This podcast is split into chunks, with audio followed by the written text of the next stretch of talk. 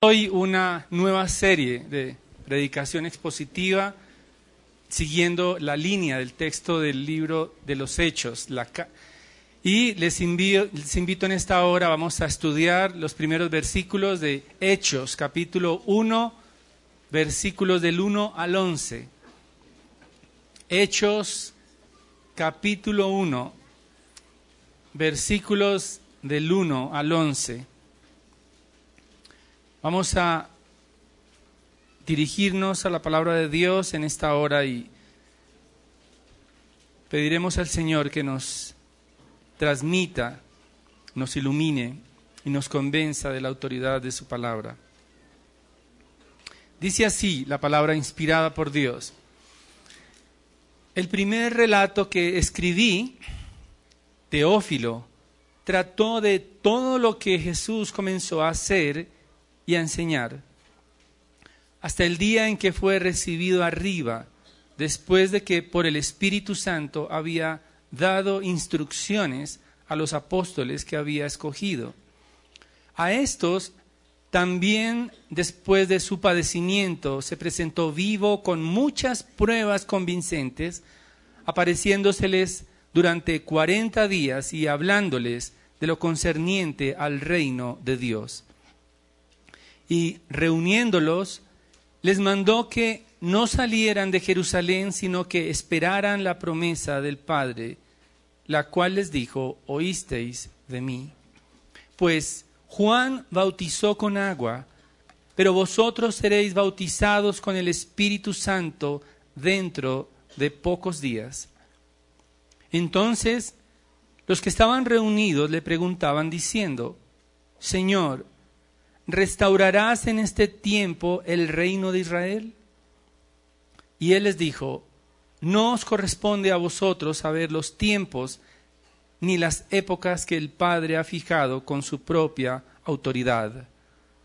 Pero recibiréis poder cuando el Espíritu Santo venga sobre vosotros y me seréis testigos en Jerusalén, en Judea y Samaria y hasta los confines de la tierra. Después de haber dicho estas cosas, fue elevado mientras ellos miraban y una nube le recibió y le ocultó de sus ojos. Y estando mirando fijamente al cielo, mientras él ascendía, aconteció que se presentaron junto a ellos dos varones en vestiduras blancas, que les dijeron, varones Galileos, ¿por qué estáis mirando al cielo? Este mismo Jesús que ha sido tomado de vosotros al cielo, vendrá de la misma manera, tal como le habéis visto ir al cielo. Padre, gracias porque tu palabra nos revela las glorias de Jesucristo. Tu palabra fue inspirada por tu Santo Espíritu y nosotros que vivimos por tu Espíritu necesitamos entender nuestra necesidad de depender de tu Santo Espíritu como iglesia. Padre, ayúdanos a, a poder entender y ser dirigidos por tu Santo Espíritu en todo lo que hagamos como iglesia. Líbranos, Padre, de seguir nuestra propia agenda como iglesia sin seguir la dirección de tu Santo Espíritu. Auxílianos en esta hora por los méritos y la gloria de Jesucristo nuestro Señor. Te lo pedimos. Amén. Bien, y es posible controlar los resultados cuando dependen de la habilidad humana. En realidad hoy la tecnología, la cibernética y todos los gráficos que cada vez demandan mucho más y más información. Nos permiten predecir ciertas cosas. La realidad virtual nos permite, o al menos a los ingenieros aeronáuticos, pueden ver en simuladores cómo va a ser el avión antes de construirlo. Pueden saber cuántas piezas requiere, cuánta potencia y prácticamente hacer una simulación de todo lo que pasará después Y es más, inclusive hoy la tecnología permite prevenir los potenciales daños que vaya a tener en un ambiente adverso para corregirlos antes de ser creados. Mediante imágenes de simulador de computadores podemos simular la resistencia de algunos materiales para mejorar los productos antes inclusive de ser elaborados químicamente. En otras palabras, hoy podemos visualizar lo que pasará y controlar de alguna manera el resultado final. Eso también se aplica a quienes diseñan viviendas, edificios y todo tipo de elementos. Aún las casas de sus sueños puede visualizarlas, se las pueden mostrar, los interiores y verificar antes de ser construida. Sin embargo, todo esto puede tener lugar en la esfera humana, pero no aplica cuando se ejecutan los planes de Dios. En otras palabras, el avance del reino de Dios no puede ser adelantado, ni predecido, ni mucho menos ilustrado previamente sin el poder de Dios. El avance del reino de Dios no se mide en términos humanos, no, no puede ser predecible sin el poder de Dios, porque la obra más gloriosa que el hombre jamás pueda imaginar no es la muralla china, no son portales de ventas por Internet, ni siquiera el mismo Internet. La obra más gloriosa que el hombre jamás haya imaginado es la iglesia de Dios. Los resultados y el fruto de su iglesia no son producto de la capacidad humana, pues Dios la está construyendo. Dios es quien la sostiene. Dios es el que sustenta a su iglesia por el poder de su Espíritu Santo. La iglesia de Cristo no existe sin el Espíritu Santo. Por lo tanto, hermanos, y este es el mensaje que quiero que hoy recordemos, y es que no hay iglesia sin el Espíritu Santo. En primer lugar, veremos de los versículos 1 al 3 que Jesús instruye a sus discípulos por el Espíritu Santo.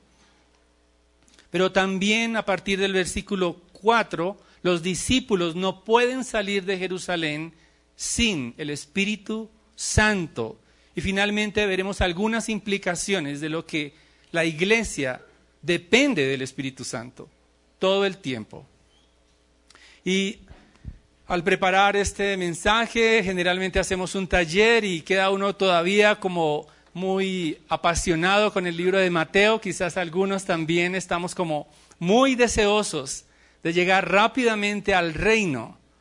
Pero a través de el estudio pudimos entender que necesitamos dejar, pasar la página de Mateo y entrar ahora a la era de la gloria de Dios y la necesidad que tenemos del Espíritu de Dios antes de que ese reino empiece a dispersarse por toda la tierra, desde Jerusalén, Samaria y hasta lo último de la tierra. Históricamente el libro de Hechos es atribuido a Lucas y por eso es conocido como el segundo tomo del Evangelio de Lucas. En ambos libros se menciona a Teófilo al comienzo, en el Evangelio se les llama excelentísimo Teófilo, quizás es un creyente influyente que es destinatario de eh, eh, el libro que es, realmente la primera parte del Evangelio de Lucas, donde nos dice el versículo 1, trata de todo lo que Jesús comenzó a hacer y a enseñar, y el libro de los Hechos es como un segundo tomo, donde nos habla todo lo que sucede después de la ascensión. El texto que estamos estudiando en este momento corresponde como a un preámbulo de todo lo que implica la necesidad del Espíritu de Dios para la iglesia después de la ascensión del Señor Jesucristo.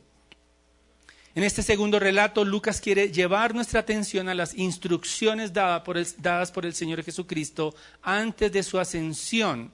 Él estuvo antes de ascender al cielo por 40 días, dice el versículo 2, después de que ah, por el Espíritu Santo había dado instrucciones a los apóstoles que había escogido. Versículo 3 dice, se presentó vivo con muchas pruebas convincentes, apareciéndoles, apareciéndoseles durante 40 días y hablándoles de lo concerniente al reino de Dios. Por lo tanto, notemos que al principio y al final del pasaje, Lucas quiere como hablar directamente de lo que es la ascensión o las instrucciones que el Señor Jesucristo dio antes de su ascensión esas instrucciones son muy importantes porque ellos estaban prácticamente listos para poder salir de Jerusalén, pero necesitan ser instruidos por el Señor diciéndoles tienen que quedarse en Jerusalén un rato más. Necesitan que se cumpla la promesa dada por el Señor para ellos. Las expectativas de los apóstoles, como veremos más adelante, están puestas en el Señor Jesucristo. Sin embargo, Lucas quiere enfocarse en la promesa. Versículo 4 dice, reuniéndole les mandó que no salieran de Jerusalén, sino que esperaran la promesa del Padre. Las instrucciones del Señor Jesucristo resucitado finalmente fueron dadas e impartidas por el poder del Espíritu Santo. Miremos cómo el Espíritu Santo es protagonista en este texto. En el versículo 2 dice que el Señor Jesucristo fue recibido arriba y después de que por el Espíritu Santo había dado instrucciones. El versículo 5 nos dice que seréis, bautizados con el Espíritu Santo. Y finalmente el versículo 8 dice que recibiréis poder cuando el Espíritu Santo venga sobre los otros. Por lo tanto, es enfático el Espíritu Santo dentro del texto. No podemos hacer nada sin el Espíritu Santo como iglesia y es imprescindible que los apóstoles entendieran esta verdad porque el mismo Señor Jesucristo dio sus instrucciones por el Espíritu Santo. Recordemos que Lucas nos habla en su Evangelio que cuando el Señor estaba en la sinagoga abrió la escritura en Isaías capítulo 61 y entonces por el Espíritu Santo habló sobre el cumplimiento de esa verdad en él mismo. Él dijo, hoy se ha cumplido esta palabra. Y la palabra de Dios se cumplió en el Señor Jesucristo. El Espíritu Santo también, por el Espíritu Santo fueron instruidos los apóstoles, ya que antes de ascender a los cielos les dio instrucciones y mandatos que fueron impartidos por el poder del Espíritu Santo. Sus repetidas apariciones estaban respaldadas por el Espíritu de Dios. No existe la posibilidad de que la iglesia haga algo, en este caso, la iglesia representada por los apóstoles del Señor Jesucristo sin el Espíritu de Dios. Necesitamos entender que el Espíritu Santo es imprescindible para la iglesia, es imprescindible para el Señor Jesucristo antes de su ascensión. El Espíritu de Dios fue el que lo dotó de toda la potencia del cielo para poder desplegar la gloria de, Dios en la tierra. El Espíritu Santo inclusive dotó al Señor Jesucristo resucitado, dice el versículo 2, después de que por el Espíritu Santo había dado instrucciones a los apóstoles que había escogido. El Espíritu Santo entonces, en el ministerio de nuestro Señor Jesucristo, era totalmente imprescindible, mucho más para la iglesia de Dios.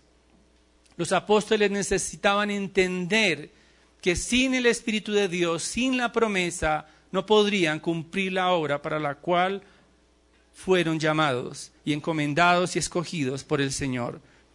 Lo que nos lleva al segundo punto.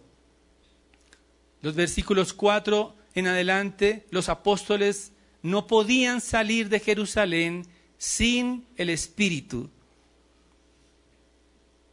Dice el versículo 4, y reuniéndolas les mandó que no salieran de Jerusalén, sino que esperaran la promesa del Padre, la cual les dijo, oísteis de mí. Era un imperativo para los apóstoles quedarse en Jerusalén hasta tanto no recibieran la promesa. Y realmente era una promesa que está desde la fundación del mundo.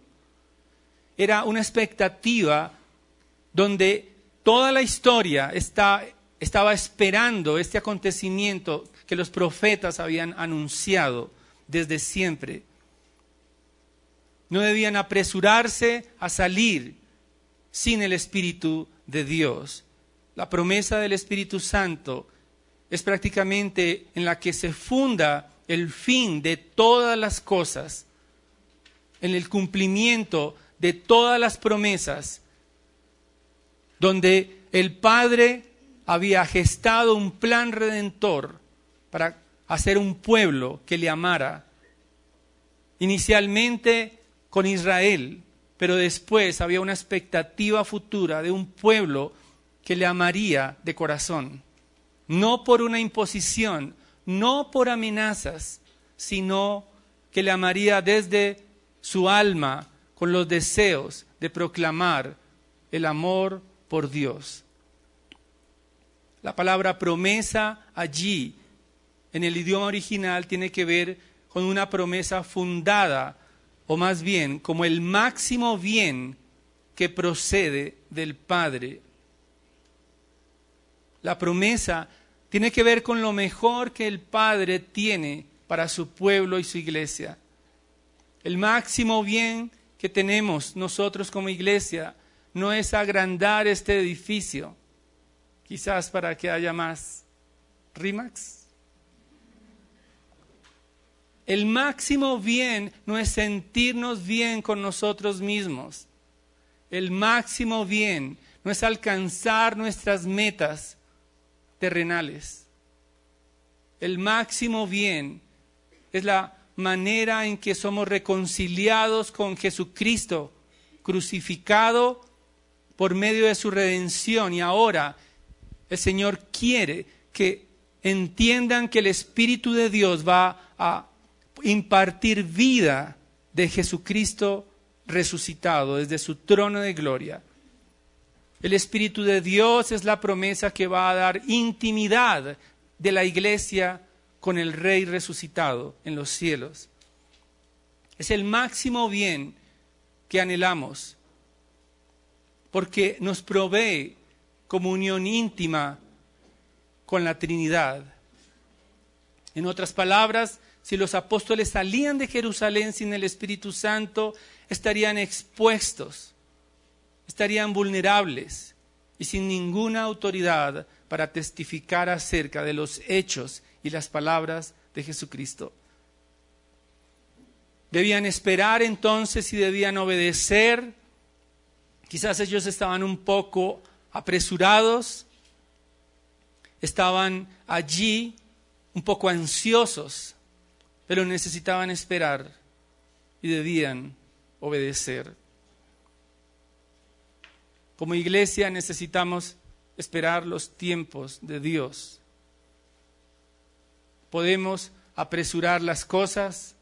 Hoy los animales se les inyecta hormonas para crecimiento rápido.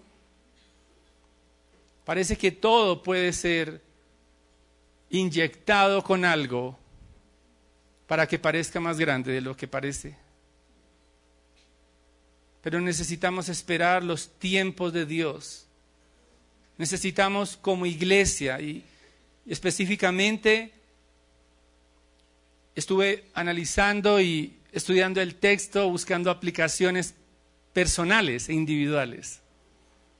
Hice una lista de ellas, quedaron allí en, el, en otro lugar. Pero creo que la aplicación principal de este texto es como iglesia de Jesucristo. Porque la palabra reuniéndolos es enfática en el versículo 4 y reuniéndolos no había experiencias individuales con el Espíritu de Dios. No había un éxtasis individual con el Espíritu de Dios. Él los llama como iglesia, como un cuerpo, como una comunidad. Por lo tanto, tenemos que pensar en términos de iglesia. Y debemos también esperar como iglesia y obedecer como iglesia al dueño del reino, porque Jesucristo es la cabeza de la iglesia. Y tienen que quedarse entonces en Jerusalén. Jerusalén no es cualquier lugar. Debían quedarse en Jerusalén porque es el epicentro de los planes de Dios para este tiempo también. Jerusalén es el lugar donde Dios consumará, consumará, su gloria para siempre cuando descienda del cielo a este mundo. En Hebreos capítulo 11, todos aquellos que perdieron su vida por el Evangelio, algunos mirándolo de lejos, como Abraham aspiraba a estar en una ciudad que no es de este mundo en la Jerusalén celestial. No se trata simplemente de un sitio caprichosamente geográfico, sino el lugar emblemático donde se encontraba el templo. Ezequiel en el Antiguo Testamento, después de que todo el pueblo de Israel fue llevado cautivo a Babilonia, él describe la manera en que cronológicamente el Espíritu de Dios abandona el templo. Primero sale de los atrios, luego parece que se va alejando, hasta que al final el Espíritu de Dios sale del templo, pero hay una promesa posterior donde el Espíritu Santo descenderá del cielo y habrá un templo nuevo, un templo espiritual. El templo de Dios en Jerusalén era sinónimo de la presencia de Dios. Necesitamos la presencia de Dios. Y por eso el Señor les dice, esperen en Jerusalén. Versículo 5 dice, pues Juan bautizó con agua, pero vosotros seréis bautizados con el Espíritu Santo dentro de pocos días.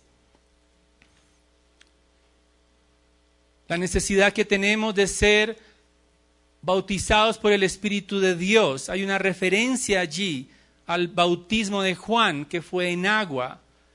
Es como si Lucas tratara de describir lo que sucedía en el Antiguo Testamento. De hecho, Juan el Bautista es el último profeta del Antiguo Testamento. Él bautizó con agua para arrepentimiento, pero dice el Señor a sus discípulos, pero vosotros seréis bautizados con el Espíritu Santo dentro de no muchos días. Esta expresión parece mostrar que el bautismo de Juan muestra lo imperfecto, porque venía algo más perfecto, más glorioso, más trascendental, pues la relación entre Dios y su pueblo es renovada, otorgando privilegios a su iglesia que los antiguos vieron de lejos. Los apóstoles serían destinatarios de una gloria superior a los antiguos que anhelaban el Espíritu de Dios. Juntos, o más bien al principio, leíamos Ezequiel capítulo 36, hay una promesa donde el pueblo de Dios recibiría un nuevo corazón, un nuevo entendimiento, unos nuevos afectos. Dios primero lavaría ese lugar, luego removería ese corazón de piedra y después implantaría su espíritu en nosotros. Es el anuncio del nuevo nacimiento y es la realidad que nosotros podremos disfrutar como iglesia. Es una realidad donde como iglesia podemos reflejar y expresar nuestros afectos por Dios, cosa que los antiguos no pudieron hacerlo de manera permanente. Los apóstoles son destinatarios de una gloria anunciada y que ha sido conquistada por el Señor Jesucristo con su resurrección. La promesa del Padre está ligada directamente al poder de que Dios desencadenaría para que la iglesia pudiera formarse, porque no hay iglesia sin el Espíritu de Dios. Y es muy interesante porque cuando vemos más adelante en Pentecostés, el Espíritu de Dios está sobre la iglesia, no sobre individuos, aunque es una realidad. Todos, dice Efesios, el apóstol Pablo, que somos sellados por el Espíritu de Dios, apartados para Él. Pero en realidad es una promesa para el pueblo de Dios. Y hay una pregunta de los apóstoles en el versículo 6. Entonces los que estaban reunidos le preguntaban diciendo, Señor, ¿restaurarás en este tiempo el reino a Israel? Y la pregunta de los apóstoles acerca de la restauración del reino, quizás ellos no era que dudaban, dudaban que Jesucristo ya había sido revestido de toda autoridad. Por el contrario, esa pregunta los lleva a más bien a preguntar acerca del tiempo en que el Señor Jesucristo depondría todas las autoridades, especialmente la autoridad romana, para ver y presenciar el derrocamiento del imperio romano, pero el Señor les dice, eso no es asunto de ustedes. Ellos creían que Jesús sería investido de autoridad y dominio, ratificado como el Mesías, y entonces inmediatamente el esplendor de aquellos que crucificaron al rey, él inmediatamente actuaría en contra de ellos recibiría toda la autoridad del dominio inmediatamente en términos materiales y físicos. Es como si imaginaran que el despliegue del Señor Jesucristo sería inmediatamente con los ángeles y todo lo que Él les había anunciado iba a suceder inmediatamente. Sin embargo, Dios postergaría este despliegue de poder hasta el tiempo del retorno del Señor Jesucristo. Generalmente pensamos en términos humanos como los apóstoles. Queremos que Dios actúe en nuestras circunstancias de la manera en que imaginamos, de la manera en que nosotros, en nuestra creatividad humana, diseñamos lo que es mejor para nosotros en el momento que es mejor. Pensamos en términos humanos también a veces como iglesia. Y les decía ayer a los hermanos que se bautizaron en Bucaramanga, eran poquitos, pero suficientes. Ellos quizás en el deseo de ser más, eh, de extender el Evangelio en, en Bucaramanga, quizás se puedan ver seducidos a diseñar estrategias para captar rápidamente discípulos. Una de ellas es decir que el Señor Jesús va a solucionar los problemas de las personas. Pero no es cierto. Nos vemos seducidos como iglesia a pensar en términos humanos. Pero por el momento, el poder de Dios no es un poder militar. Vendrá más adelante. Pero es un poder que va a restaurar la comunión del ser humano con Dios. Esto implica que los apóstoles sin el Espíritu de Dios no podían ser testigos de Cristo ni cumplir la gran comisión. Los apóstoles al parecer no estaban convencidos de lo que Jesús había dicho y es bien interesante porque en el momento de la ascensión, en el versículo 10 dice que ellos se quedaron mirando fijamente al cielo mientras Él ascendía. suena a veces un poco como muy interesante, ¿no? Todos mirando al cielo. Y a veces sucede eso, ¿no? La gente mira al cielo y todos se unen a ver. Quizás ellos miraban al cielo al ascender, estaban absortos. Quizás se sentían vulnerables al ver al rey ascender.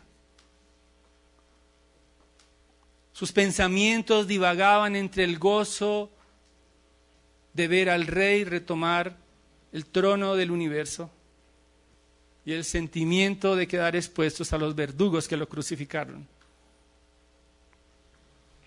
Sus corazones quizás se veían alejar sus esperanzas de ver una restauración cercana del reino al corto plazo. Sus anhelos al mirar al Señor ascender, de ver coronado y ver sometido a sus enemigos, debían esperar. Era como un éxtasis. Estaban tan absortos que yo creo que si no aparecen dos ángeles, no hubieran despertado. Dios envía dos ángeles, quizás los mismos que estaban en el momento de la resurrección, a indicarles que dejaran de mirar arriba y se enfocaran abajo, en lo que vendría.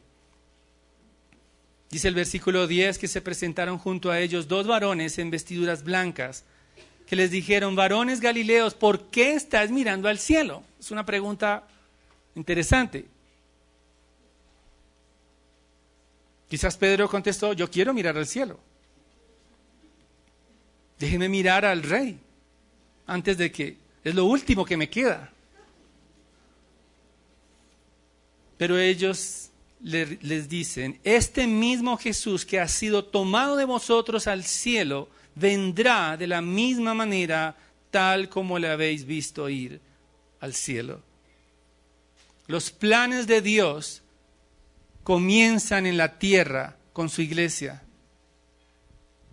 Fue necesario que estos ángeles recordaran a los apóstoles que dejaran de mirar arriba y se enfocaran en la promesa del Espíritu Santo que vendría del cielo, porque era necesario que el Señor Jesús ascendiera para que el Espíritu de Dios estuviera sobre la iglesia, pero debían regresar a Jerusalén. El versículo 12 parece que en ese momento ellos Dice que entonces regresaron a Jerusalén rápidamente a esperar la promesa de Dios. Los ángeles los despertaron de esa visión o más bien de esa realidad tan gloriosa. Su regreso a Jerusalén fue inminente después de que pudieron entender que ese mismo Jesús que fue tomado hacia el cielo, vendría nuevamente coronado en gloria, poder, a retomar y a restaurar el reino para siempre. Hermanos, antes de salir a Jerusalén, de Jerusalén hacia Judea, Samaria y lo último de la tierra, los apóstoles necesitaban esperar la promesa del Espíritu Santo. Eso nos lleva a un tercer punto y son más como implicaciones acerca de lo que la iglesia hoy también necesita depender del Espíritu Santo. Los apóstoles escogidos por Jesús fueron testigos de su resurrección y fueron animados a depender del Espíritu Santo no podían dar un paso fuera de Jerusalén sin el Espíritu Santo. No podían arriesgarse a ser testigos sin el Espíritu Santo. No podían contar las obras ni las palabras de Jesús sin el Espíritu Santo. No podían hablar el Evangelio sin el Espíritu Santo. No podían entender la gloria del cielo sin el Espíritu Santo. Es imprescindible para la iglesia porque nadie tampoco puede dar testimonio de los hechos y las palabras del Señor Jesucristo sin el Espíritu Santo. Los apóstoles son como esa representación federal de la iglesia. Eran once apóstoles, más adelante uno de ellos es reemplazado, un testigo falso es reemplazado por un testigo verdadero, Matías. Pero todos ellos, los doce, testificarían solamente por el poder del Espíritu Santo. testificar de las obras de Jesús sin el poder del, Espíritu Santo es hablar de uno más de los personajes de la historia, afectando solamente el intelecto, pero no el corazón de los hombres. Muchos están afectados intelectualmente con conocimiento acerca de Cristo, pero no le adoran como Rey y Señor. El apóstol Pablo en Romanos 1, versículo 16 dice que el Evangelio, él no, no, se avergüenza del Evangelio porque es el poder de Dios para salvación. Por lo tanto, necesitamos testificar de las obras de Jesucristo revestido del Espíritu Santo para que conmueva más allá del intelecto, la mente humana y transforme los afectos y haga nuevos discípulos de Jesucristo de corazón. Enseñar la Biblia sin el poder del Espíritu Santo es simplemente retórica o cuentos o información intelectual que no transformará el alma, solo podrá maquillar las costumbres religiosas. Solo podrá remodelar la conducta externa del ser humano. Solo hará religiosos profesionales que a todos le dicen que sí, pero no aman la gloria de Jesucristo. No podemos tampoco extender el Evangelio sin el Espíritu Santo. Sin el poder del Espíritu Santo, el mensaje del Evangelio puede ser amordazado fácilmente por los gobiernos, los decretos y las amenazas de muerte. Solo el poder del Espíritu Santo pudo producir mártires a lo largo de la historia de la iglesia. Hebreos nos habla inclusive que el mismo Isaías probablemente es de quien habla de los que fueron aserrados. Quizás Isaías fue partido en dos, según la tradición. Él no podría hacerlo sin Dios. Pero mucho menos en este tiempo podremos proclamar las buenas nuevas de Jesucristo sin el poder del Espíritu Santo sin el poder del Espíritu Santo, los mártires del pasado y los hombres que arriesgan sus vidas en países musulmanes nunca entregarían sus vidas por el Evangelio.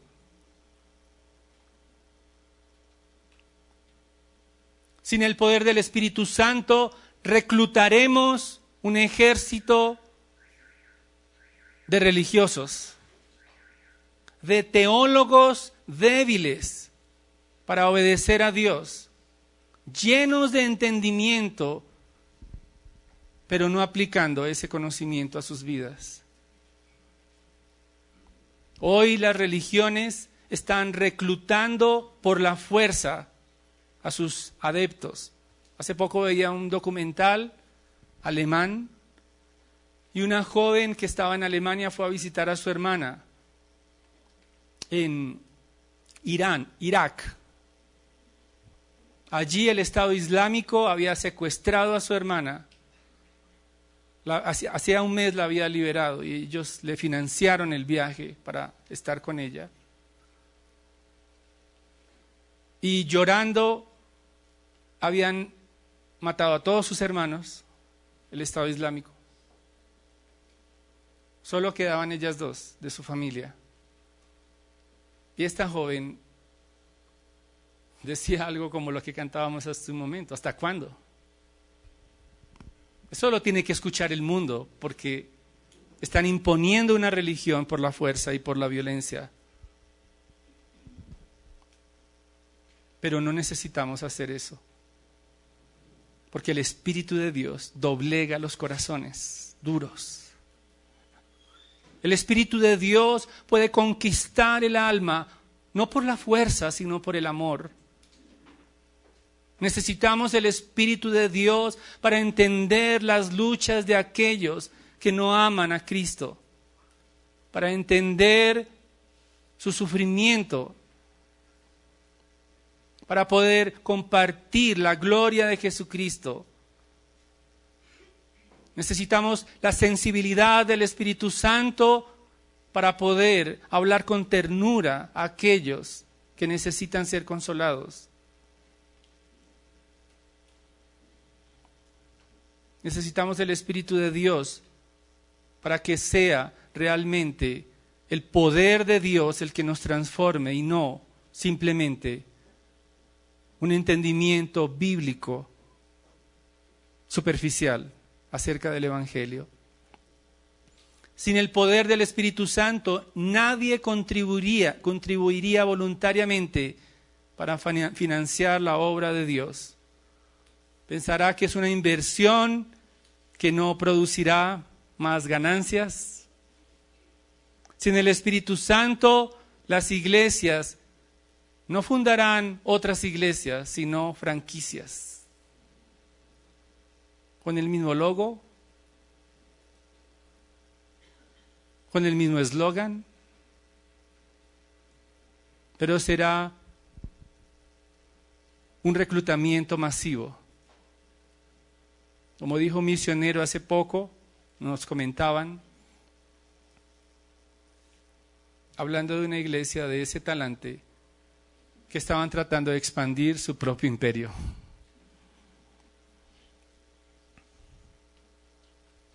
Sin el Espíritu de Dios no hay iglesia. Hermanos, sería una tragedia o más bien es una tragedia para la iglesia, para las iglesias, que sigan su agenda sin darse cuenta que hace mucho rato el Espíritu Santo no está allí en esos programas. Esa es la tragedia más triste que podamos experimentar como iglesia. No darnos cuenta que el Espíritu Santo no está en medio de nosotros, en nuestras decisiones. Como iglesia no podemos aventurarnos a ningún proyecto, ningún programa, ningún plan, ninguna visión sin el Espíritu Santo. Porque solo producirá efectos humanos. En otras palabras, debemos asegurarnos como iglesia que el crecimiento numérico de nuestra iglesia no es el producto de nuestra habilidad para atraer personas de nuestro carisma humano, sino el poder de Dios por su espíritu, atrayendo los corazones arrepentidos, aclarando a los confundidos por el Evangelio de la prosperidad, liberando a los que están encadenados por la mentira y el engaño, sometidos a líderes que los pisotean y los manipulan para lucrarse asaltando su confianza y su sinceridad.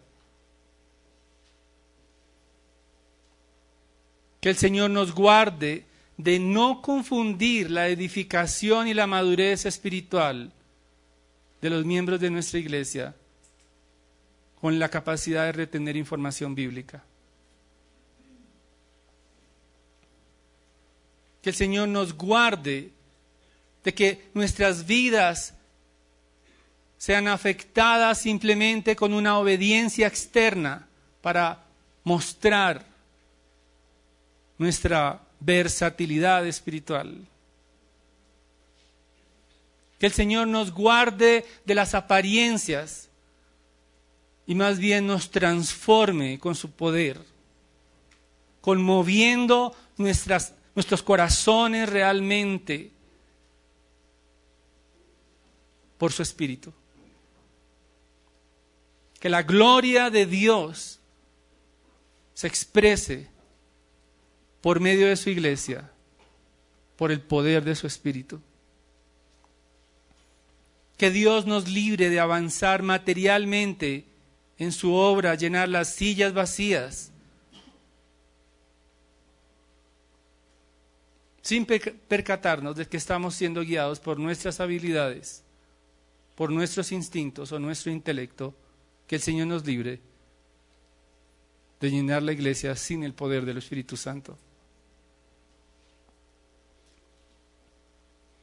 Que el Señor nos libre que como miembros de la iglesia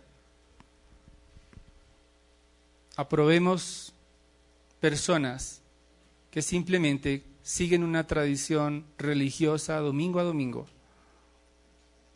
dándole las credenciales del reino sin examinar su fe por el Espíritu de Dios.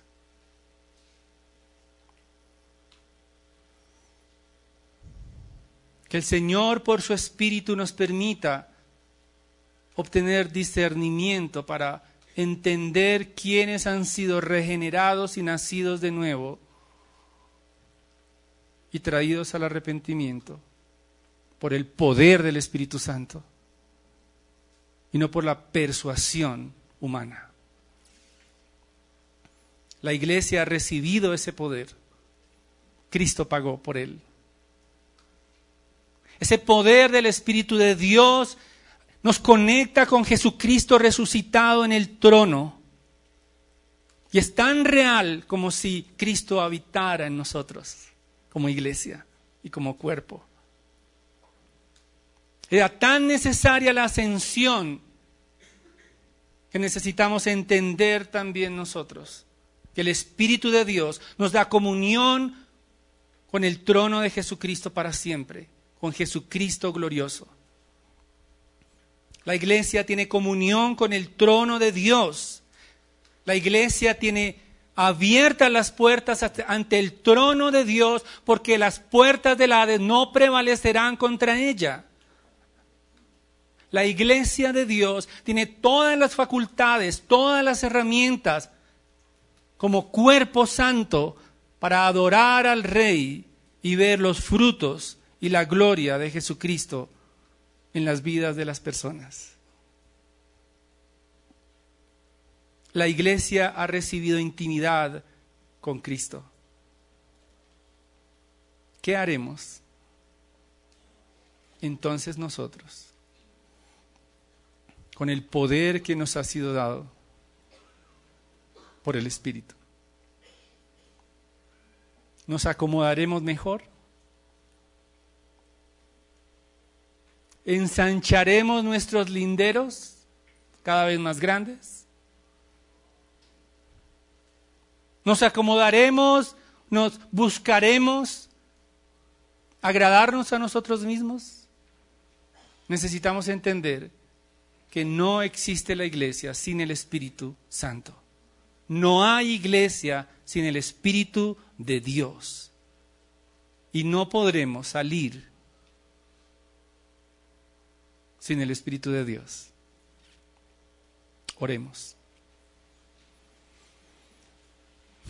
Padre, gracias porque antes de anticiparnos a seguir nuestras propias agendas como iglesia,